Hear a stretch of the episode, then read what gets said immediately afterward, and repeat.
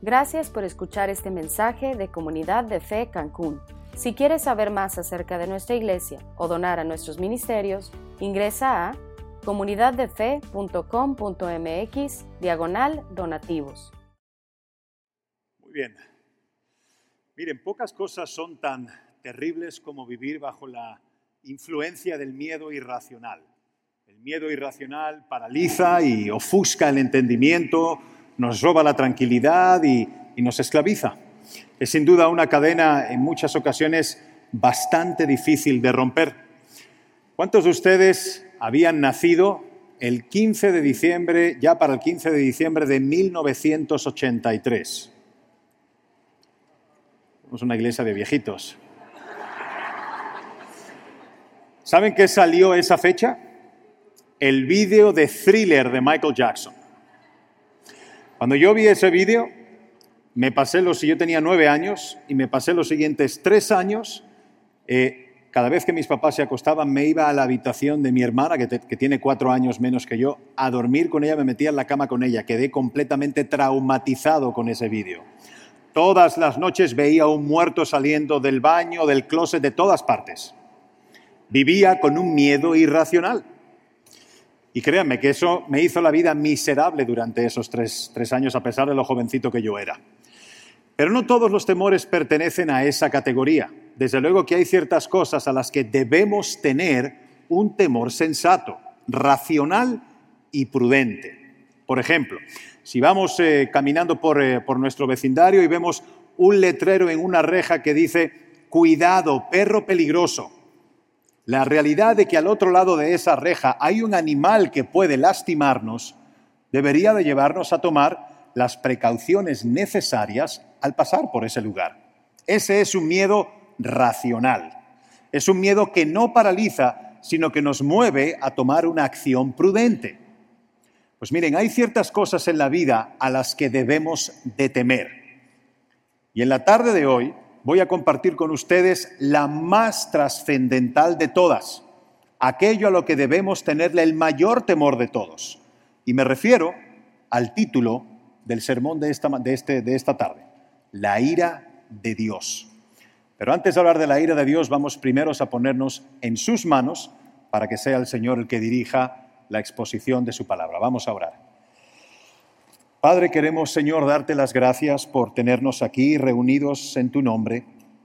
Te agradecemos, Señor, que nos hayas recogido aquí en tu casa, Señor, y en este momento te queremos pedir que tú te adueñes de este, de este instante, Señor, que seas tú el que predique desde el púlpito, Padre, que tú dispongas nuestras mentes y nuestros corazones, Señor, para recibir tu palabra. Te damos también las gracias por la oportunidad que nos has dado de alabarte y de adorarte, Señor, por medio de la alabanza, porque solamente tú eres digno y solamente tú lo mereces. Señor, ayúdanos a ser no solamente buenos oidores de tu palabra, sino sobre todo buenos hacedores. Te lo pedimos todo en el nombre bendito de Jesús. Amén. Es posible que algunos de ustedes, al, cuando subieron por las escaleras y tomaron su programa y vieron el título, reaccionaron un poco extraños e inclusive molestos cuando oyeron que íbamos a hablar de la ira de Dios. Quizás se pregunten, ¿cómo es posible que un Dios de amor sea al mismo tiempo un Dios de ira? Miren, yo le voy a decir en el día de hoy que eso no es solamente perfectamente compatible, sino que es además interdependiente. Si no comprendemos lo que las escrituras nos enseñan acerca de la ira de Dios, tampoco podremos comprender en su plenitud completa el amor de Dios, su misericordia y su bondad. Lo que hace incomprensible y maravilloso el amor de Dios es el hecho de que Él ha decidido tener misericordia de hombres y mujeres culpables que merecen todo el furor de su ira justa.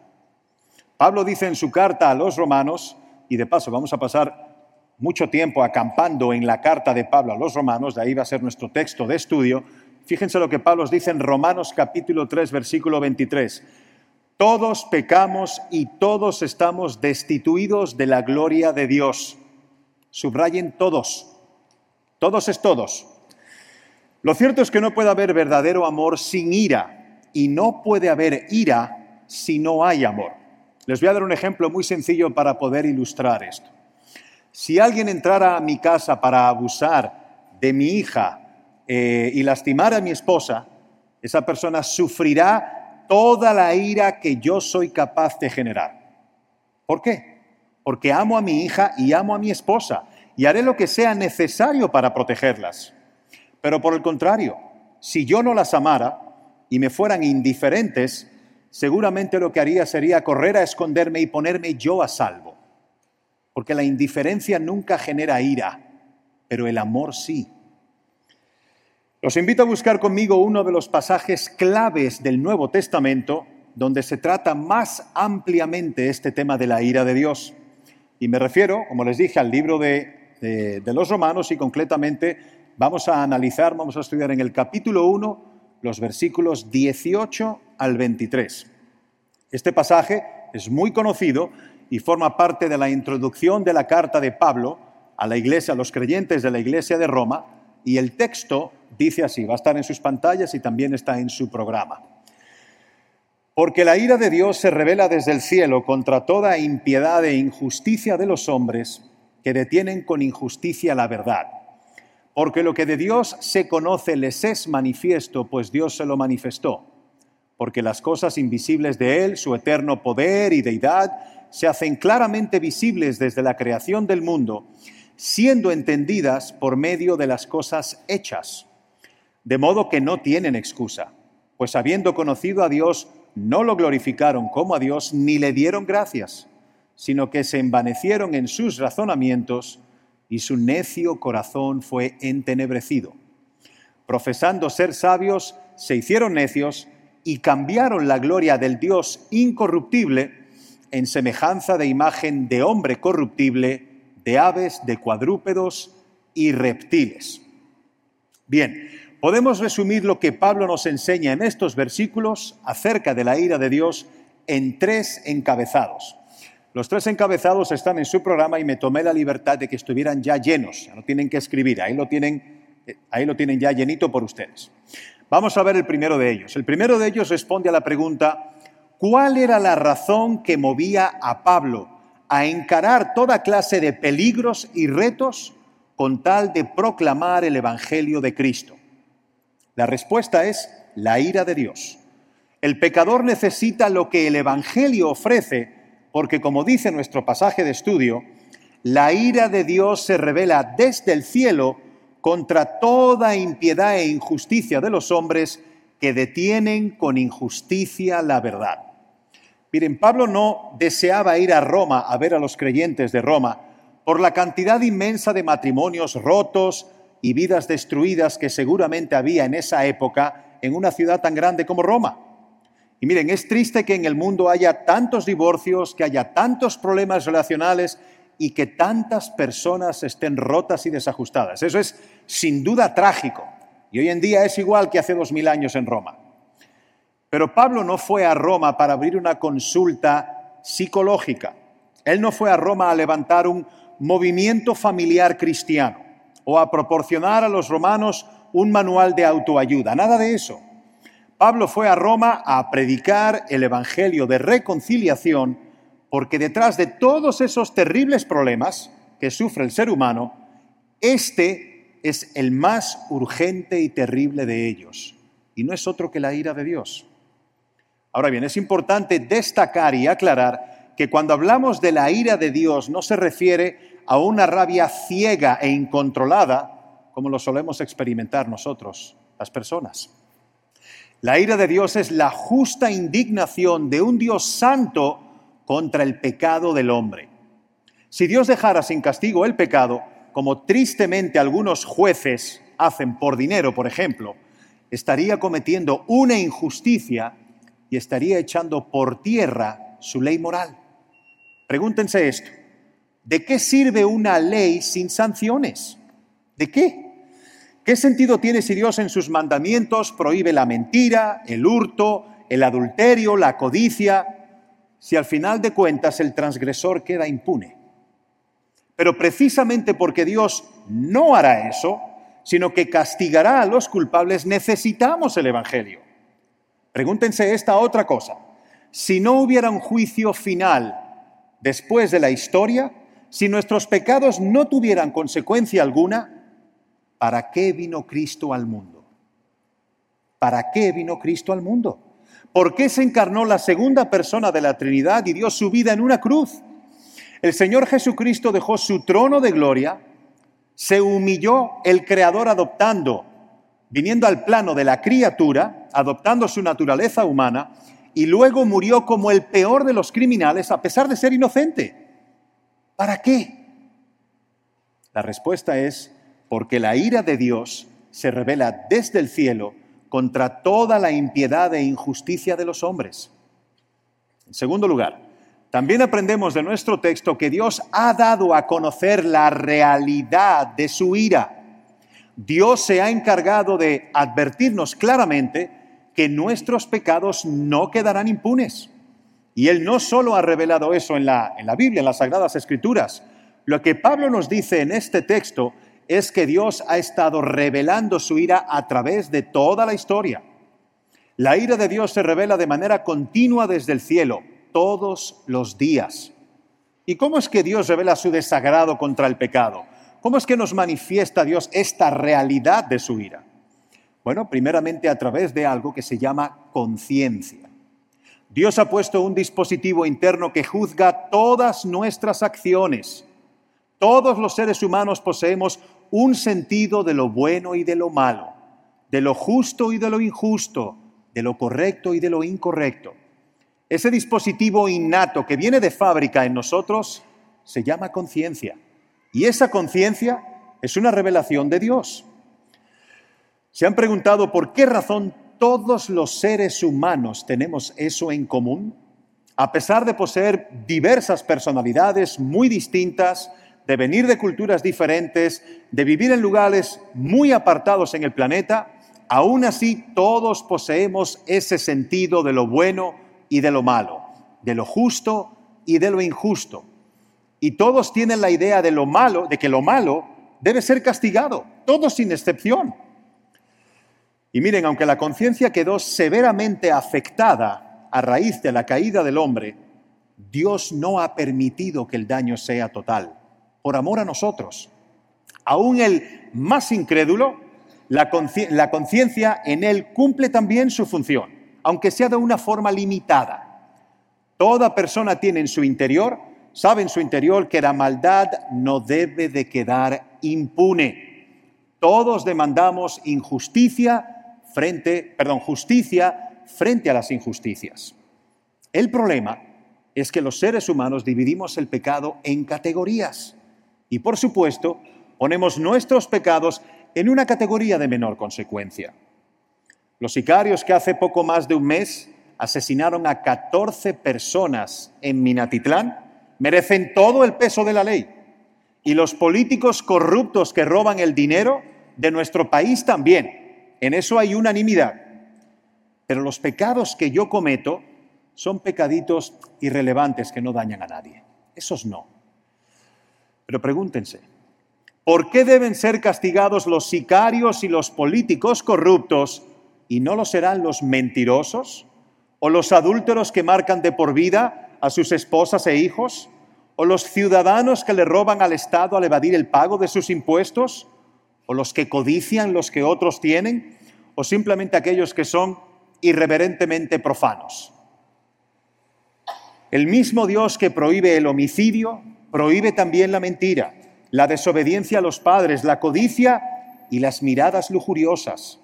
Y ese mismo Dios advierte a través de la conciencia que todos los pecados recibirán el pago justo que se merecen. Todos. Y por más que quieras callar la voz de tu conciencia, tú sabes y yo sé que hemos recibido esa advertencia una y otra vez. Algún día compadeceremos ante el tribunal de Dios y allí ningún ser humano podrá abogar por su inocencia. No podrán ni justificar ni racionalizar su pecado, con todo y lo bueno que somos haciendo eso. Porque todos somos culpables y nuestra vida es un libro abierto delante de Dios. Pero no es únicamente a través de la conciencia que Dios manifiesta su ira. también lo hace a través de las consecuencias que vienen a los hombres por causa de su pecado. Y por favor, no ignores esto, por lo que más quieras. El pecado siempre tiene consecuencias, siempre. Algunas consecuencias son inmediatas y visibles y otras no, pero todos los pecados engendran frutos podridos. Tomen, por ejemplo, una persona que abusa de la comida o de la bebida y verán en ella las consecuencias de su pecado con el paso del tiempo. Eso no es accidental. Hay muchas disfunciones y muchas enfermedades que son producidas directamente o indirectamente por el pecado. Y miren, no estoy diciendo que todas las enfermedades son producto del pecado. Estoy diciendo que hay disfunciones y consecuencias que nos llevan, que nos llegan por llevar una vida desordenada y por transgredir la ley de Dios. Y esas son también revelaciones de su ira. Dios está diciéndonos, no puedes violar mi ley sin recibir ningún tipo de retribución. No es posible. Y tal vez no sea una retribución física. De hecho, hay muchas personas que están encerradas en una prisión de ansiedad, de amargura o de depresión, y están así por causa del pecado. Y en medio de esto Dios está diciéndoles que algún día enfrentarán una consecuencia mucho mayor si mueren sin haberse reconciliado con Él. Pero hay otra revelación de la ira de Dios de la cual nos habla también el libro del Génesis. Y me refiero al estado en el que se encuentra la creación. En el capítulo 3 de dicho libro, Dios le dijo a Adán que por causa de su pecado la tierra sería maldita. Y esa maldición consiste en una propensión de la tierra a producir lo que no sirve. Si te gusta trabajar en tu jardín como a mí en el mío, aunque cada vez me cuesta más, sabes a lo que me refiero. Las gardenias y las rosas no crecen solas, pero la maleza y la hierba mala sí, no tienes que hacer nada para que crezcan. Recuerden que Dios le dijo a Adán, con dolor comerás de la tierra todos los días de tu vida, espinos y cardos te producirá. Y mira, puedes tener un paraíso de jardín, pero si tú lo descuidas por cierto tiempo, lo que tendrás finalmente es un desastre. Y esa tendencia de la tierra a producir lo inútil es otra revelación de la ira de Dios. Porque en un principio no fue así. Eso fue a raíz de la rebelión y de la caída del hombre. Pero entre todas estas cosas, entre todo lo que hemos visto hasta ahora, seguramente la más evidente y elocuente de las revelaciones de la ira de Dios es la universalidad de la muerte. La muerte no es natural al hombre y no importa de cuántas muertes seamos testigos, lo cierto es que nunca nos acostumbramos a ella. Los seres humanos resistimos la muerte, la rechazamos, la detestamos, la tememos. Y solo hay que ir a un sepelio para ser testigos del dolor desgarrador y de la impotencia por la separación del ser querido. Y la muerte, dice la Biblia, fue introducida al mundo por causa del pecado. El día que comieres del fruto ciertamente morirás, Adán. Eso le dijo Dios antes de su desobediencia. Y el mismo Pablo también en la carta a los romanos, en el capítulo 5, versículo 12, dice, así como el pecado entró en el mundo por un hombre y por el pecado la muerte, así la muerte pasó a todos los hombres por cuanto todos pecaron. La muerte no estaba aquí originalmente, no, formaba parte del diseño original de Dios, pero fue introducida en la experiencia humana como una anormalidad que ahora es normal. Y muy a nuestro pesar, el hecho de que todos los hombres pasemos por ese trance es un recordatorio de parte de Dios de que sus advertencias no son infundadas, porque ciertamente el pecado no quedará sin castigo. Pero aún queda una última manifestación de la ira de Dios que no debemos ignorar. Y me refiero a los juicios que Dios no ha pasado por alto en el transcurso de la historia del hombre. Citemos algunos ejemplos. Adán y Eva fueron expulsados del paraíso por causa de su desobediencia. Dios castigó a Caín por haber matado a su hermano. Dios envió un diluvio sobre la tierra porque la maldad de los hombres se había multiplicado y abundaba. Y si seguimos leyendo en el libro de Génesis, Nos tropezamos con su juicio sobre la ciudad de Babel por su rebeldía, su juicio sobre Sodoma y Gomorra por causa de la inmoralidad sexual de sus habitantes. Y así podemos continuar a través de toda la historia bíblica, libro tras libro tras libro, especialmente con el pueblo de Israel. Por lo cual debemos de preguntarnos, ¿acaso el carácter de Dios ha cambiado en algo?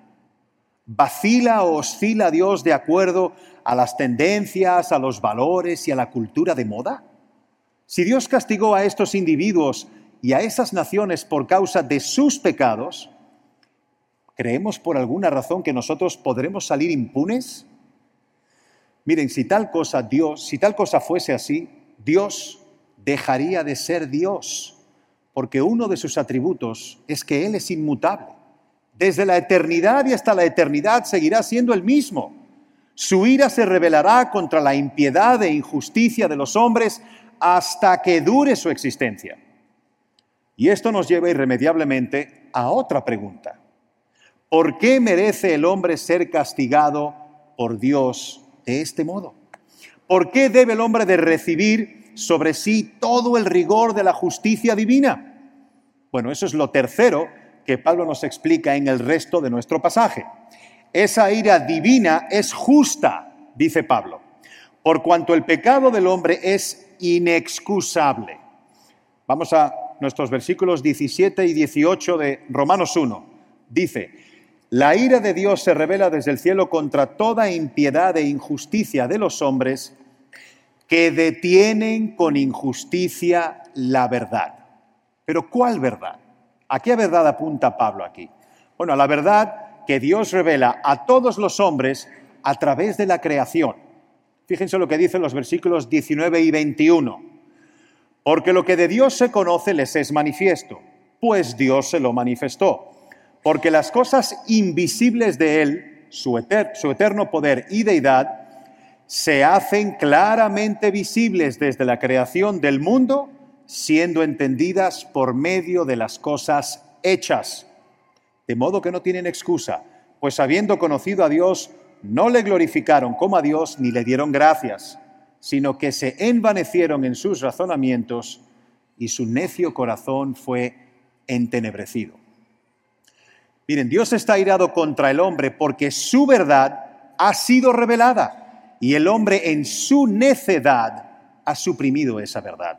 Ha luchado contra toda evidencia para retener esa verdad y hacerla inoperante. Todos los hombres han recibido cierto conocimiento acerca de Dios, pero han rechazado actuar conforme a esa información. Esa es básicamente la acusación que está planteando Pablo en el texto. Dios ha dado suficiente evidencia de que Él existe y además ha puesto en el hombre la capacidad de entender las pruebas junto con los argumentos. De nuevo, el versículo 20 dice, porque las cosas invisibles de Él, su eterno poder y su deidad, se hacen ¿qué? claramente visibles desde la creación del mundo. ¿Cómo? ¿Por medio de qué? Siendo entendidas por medio de las cosas hechas. Dios ha hecho un universo sorprendente, repleto de evidencias. Y lo que es aún más importante, le ha dado al hombre la capacidad suficiente para entender lo que esa evidencia implica acerca del Creador. Y si bien esa revelación no es suficiente, para llevar a los hombres a la salvación, sí es suficiente para dejarlos sin excusa. Supongamos ilustrar esto de una manera muy sencilla. Supón que vas conduciendo por la carretera y de repente aparece una señal de tránsito muy grande que dice desvío doble a la izquierda. Pero tú decides ignorar la señal y continúas derecho por tu camino porque es más corto. Y unos metros más adelante te para un policía de tránsito. ¿Qué excusa puedes dar ahí? Había una señal en el camino, una señal bastante clara y visible, y tú decidiste ignorarla. Sencillamente no tienes excusa y ahora debes pagar las consecuencias por haber desafiado la autoridad. Mire, gente, yo eh, lo lamento, venía eh, prestando atención a la radio, me entretuve pensando en un problema que tengo y tal, y simplemente no la vi, lo siento. Pero esa excusa no es válida. Y Pablo nos dice que Dios ha puesto una señal clara y evidente tan clara y evidente que nadie la puede evadir. Pero más aún, Pablo dice que Dios puso en el hombre la capacidad de percibir e interpretar lo que esa señal significa. Pero el hombre voluntariamente decidió no tomarlo en cuenta, voluntariamente. Y es por eso que Dios revela su ira desde el cielo, dice Pablo, porque el hombre no es inocente. El hombre no es inocente.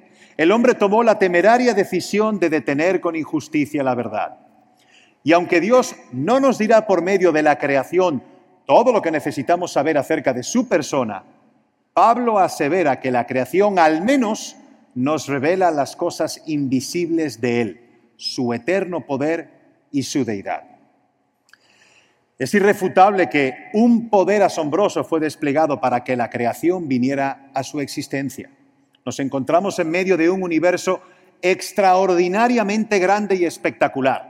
Desde lo más pequeño hasta lo más grande, los avances científicos nos han ido revelando que las huellas de Dios están por todas partes. Mientras más avanza la ciencia, más evidente se hace eso. Pero imagina por un momento que vas haciendo una excursión de alpinismo por la Sierra Madre Occidental de México con un amigo. Van ambos sorteando y escalando valles llenos de matorrales, de árboles, de parajes y, faldas de montañas, y de vez en cuando se topan con algún pequeño poblado o alguna casita de montaña. Y de repente llegan a un lugar entre dos colinas donde hay un hermoso jardín. Pero a diferencia de todo el paisaje a tu alrededor, este jardín está lleno de flores de todos los colores y esas flores están ordenadas alrededor de todo el perímetro de todos los bordes del jardín en forma de distintas figuras cuadradas y circulares. Los árboles están simétricamente podados en forma de cono y hay piedras de río cortadas y aplastadas que forman pequeños caminitos entre los árboles del jardín. Y en el mismo centro del jardín hay una fuente de roca con tres chorros de agua comunicantes que forman un dibujo al caer en un pequeñito estanque que está ahí delante también. Algo parecido así como a los famosos jardines del Palacio de Versalles en Francia. Y al presenciar semejante belleza en mitad de ese recóndito lugar, te detienes y miras a tu amigo con asombro y él te mira de vuelta y enseguida te dice que este espectacular jardín es el fruto de un proceso evolutivo que fue colocando por sí solo todos los elementos de este lugar a través del paso de billones de años. Si somos sinceros, ni nuestro amigo ni nadie nos va a poder convencer de que la mente creativa y brillante de alguien está detrás de lo que tenemos delante. Es más que obvio, lógico y evidente.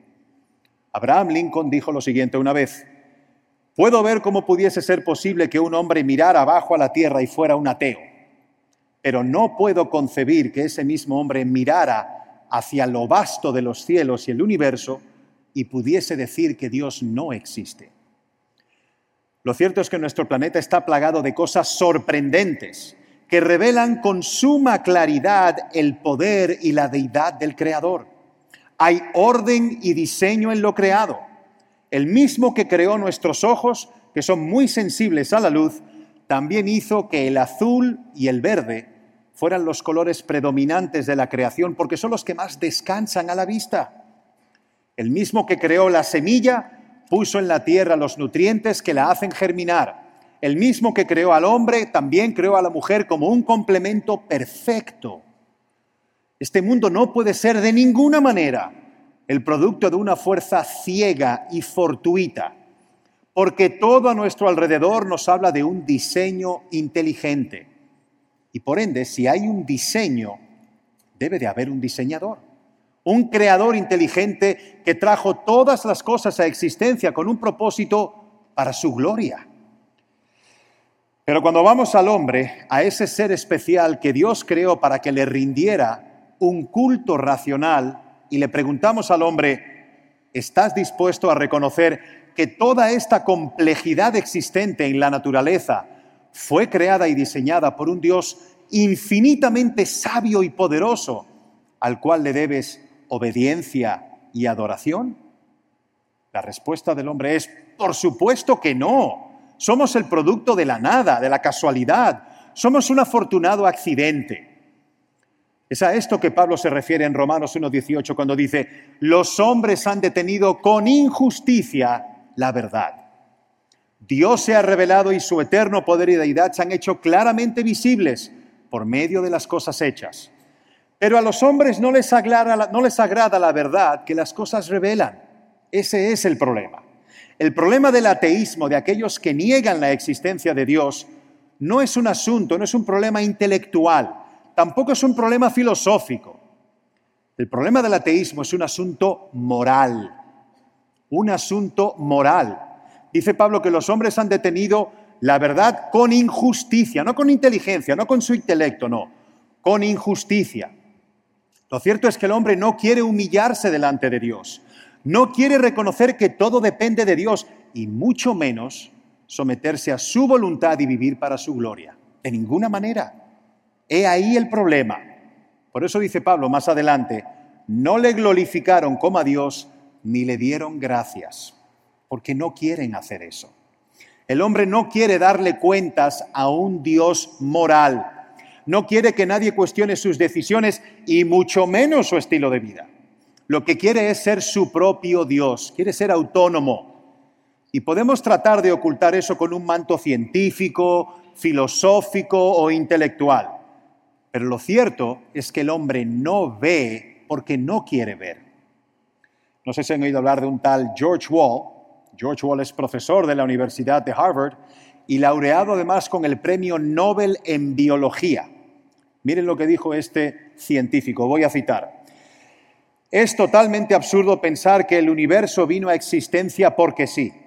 Son tantos los factores que tuvieron que intervenir y están tan complejamente interconectados entre sí que es imposible que sin conexión alguna una forma primitiva de vida se haya generado espontáneamente de la nada y que de repente surgió algo que es la vida y que eso de repente comienza a evolucionar y termina en lo que tenemos hoy. Pero eso no es lo único que dijo George Wall. Repito, Premio Nobel en Biología. Miren qué más dijo, cito. Henos aquí como resultado, creo yo, de una generación espontánea se trata de un asunto de tiempo, de mucho tiempo, de billones de años. Con mucho tiempo disponible, lo imposible llega a ser posible. Lo posible probable y lo probable casi cierto. Uno solo tiene que esperar ya que el tiempo por sí solo hará el milagro. Miren, yo estoy seguro que este hombre es muchísimo más inteligente que tú y que yo. Pero saben una cosa, lo que acaba de decir es una necedad una completa necedad. Profesando ser sabios, se hicieron necios. Si somos honestos y veraces, nuestra creación no pudo haberse creado sola ni en mil millones de años. Y si nos remontamos en el tiempo 10 billones de años atrás, y hace 10 billones de años atrás no había nada, ¿saben qué habría hoy? Nada, porque de la nada no puede venir nada. Y claro que es muy fácil meter billones de años de por medio y resolver el problema con los millones de los millones y demás millones. Una simpática anécdota dice que había un guía en un museo que estaba con un grupo de turistas que había entrado al mismo y de repente les dice, he aquí tienen este fósil que cuenta con 39 millones y tres años de antigüedad. Y uno de los turistas le dice, wow, pero ¿y cómo pueden ustedes calcular eso con esa precisión? 39 millones y tres años. Y el guía le responde, bueno, porque yo entré a trabajar a este museo hace tres años y me dijeron que el fósil tenía 39 millones. Así que es muy fácil meter millones y millones de años para solucionar los problemas o los retos que presenta la teoría de la evolución. Pero sigamos leyendo nuestro pasaje y ahora vamos a los versículos 21 al 23, porque este es un asunto que tiene severas repercusiones. Miren lo que dice Pablo. Pues habiendo conocido a Dios, no le glorificaron, no le glorificaron como a Dios, ni le dieron gracias, sino que se envanecieron en sus razonamientos y su necio corazón fue entenebrecido. pero profesando ser sabios se hicieron necios y cambiaron la gloria del Dios incorruptible en semejanza de imagen de hombre corruptible, de aves, de cuadrúpedos y de reptiles. Como pueden ver, hay una progresión en este asunto. Primero, ¿qué pasó? Comenzaron yendo en contra de la evidencia, deteniendo con injusticia la verdad. Después, en su soberbia, echaron a un lado la revelación de Dios. Y finalmente terminaron poniendo sus propias ideas. ¿Y terminaron cómo? en la, más completa oscuridad, en tinieblas. Y ahí es donde comenzó a descender el hombre en su irracionalidad. En lugar de adorar a Dios, adoran animales, imágenes de hombres o cualquier otra bobada. Y amigo, escúchame bien, tú no fuiste creado para vivir sin Dios por muy autosuficiente que te consideres. Si desechas al único y verdadero Dios, terminarás poniendo tu confianza en un Dios falso. Rechazar a Dios nublará tu entendimiento y eso te llevará a poner tu confianza en cualquier cosa que satisfaga tu necesidad de Dios. Esa ecuación termina así siempre. Dos más dos siempre es cuatro. No importa si pones un dos delante y el otro después, siempre es el mismo resultado. Ravi Zacharias, un gran teólogo, filósofo y apologista contemporáneo, dice algo acerca de este punto que es fantástico. Voy a citar. Dice Ravi, sin Dios el hombre no podría establecer un punto de referencia para definirse a sí mismo. La filosofía del siglo XXI manifiesta el caos del hombre buscando comprenderse a sí mismo como una criatura con dignidad y valor cuando en realidad no tiene un punto de referencia para esa dignidad. Al quitar a Dios, quitamos el norte. Si quitamos la brújula, ya no sabemos ni a dónde vamos ni dónde estamos. Para concluir, después de analizar todo acerca de la realidad de la ira de Dios, la última pregunta que queda por hacernos es la más importante de todas. ¿Qué debe hacer el hombre ante la abrumadora revelación que Dios ha hecho de sí mismo en la creación? ¿Qué debes de hacer tú esta tarde? Cuando lo primero que debes hacer es reconocer que has pecado contra Dios. Debes reconocer que has violentado el propósito mismo de tu existencia, porque tú y yo fuimos creados para la gloria de Dios. Debes mirarte en el espejo de la ley de Dios y darte cuenta de tu bancarrota espiritual porque la ley de Dios demanda perfección. Y cuando te preguntes angustiado, ahora que soy consciente de mis pecados contra mi Creador, ¿qué puedo hacer? ¿Cómo me puedo reconciliar con Él? Bueno, es entonces y solo entonces que puedo darte la respuesta y la receta del Evangelio. ¿Y cuál es esa? Cito a Jesucristo. Arrepiéntete de tus pecados, cree en el Señor Jesucristo y serás salvo. Hemos visto cómo la ira de Dios se revela desde el cielo contra toda impiedad e injusticia de los hombres. Pero el Evangelio brinda salvación de esa ira por medio de la fe. Romanos 1.16 dice, porque no me avergüenzo del Evangelio, porque es poder de Dios para salvación a todo aquel que cree, al judío primeramente y también al griego, y a los mexicanos y a los españoles. Porque en el Evangelio la justicia de Dios se revela por fe y para fe, como está escrito, y subraya en esta parte del versículo, el justo por la fe vivirá. En otras palabras, Dios hará justo a aquel que cree por fe.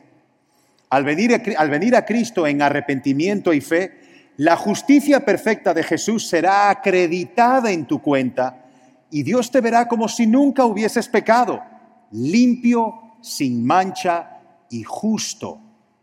Pero ¿cómo es que Dios perdona a los hombres que han pecado contra Él sin dejar Dios de ser justo?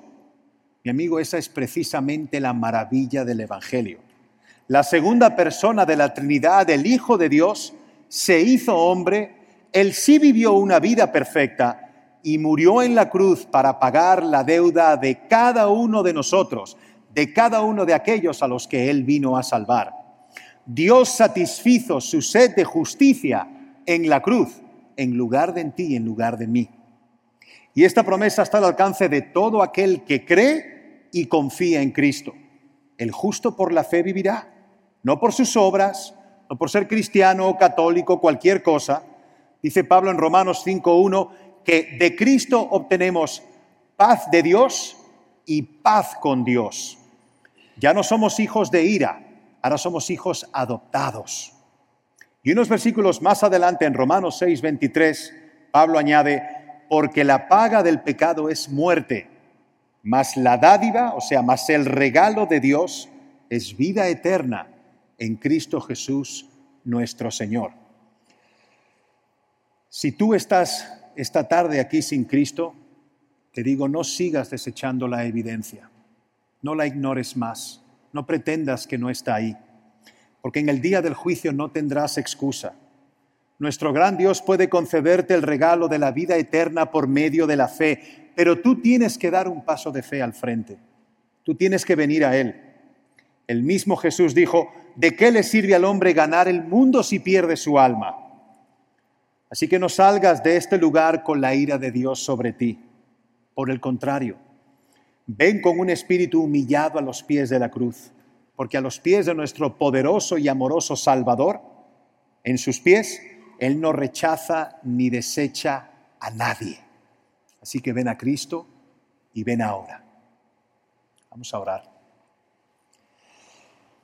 Padre, gracias Señor por la claridad de tu palabra. Gracias Dios mío porque tu palabra es veraz, es rotunda y además es vida para los que estamos perdidos. Te quiero pedir Señor que lo que ha sido sembrado en esta tarde, tú hagas que esas semillas germinen Señor. A aquellos que te conocemos, que nos lleven a arrepentirnos de nuestros pecados, a vivir una vida de obediencia, apartados en santidad para ti Señor para agradarte y para honrarte. Y te ruego, Señor, también en concreto para aquellos que están aquí sin Cristo, aquellos que no te han conocido personalmente, Señor. Mi oración, Padre, es que tú utilices estas semillas que han sido, Señor, predicadas para que la luz de sus ojos espirituales llegue a sus ojos, Señor, para que su alma despierte, para que tú toques su corazón y su espíritu, Señor, y ellos den un paso al frente de fe, que tengan sed de ti, que tengan sed de reconciliarse contigo, Señor, de que sus pecados sean perdonados y de pasar, Señor, a ser hijos tuyos y acreedores de la vida eterna. Te damos gracias, Señor, por la oportunidad también que nos has dado de poder estar aquí en el día de hoy y te lo agradecemos y te lo rogamos todo en el nombre bendito de Jesucristo. Amén.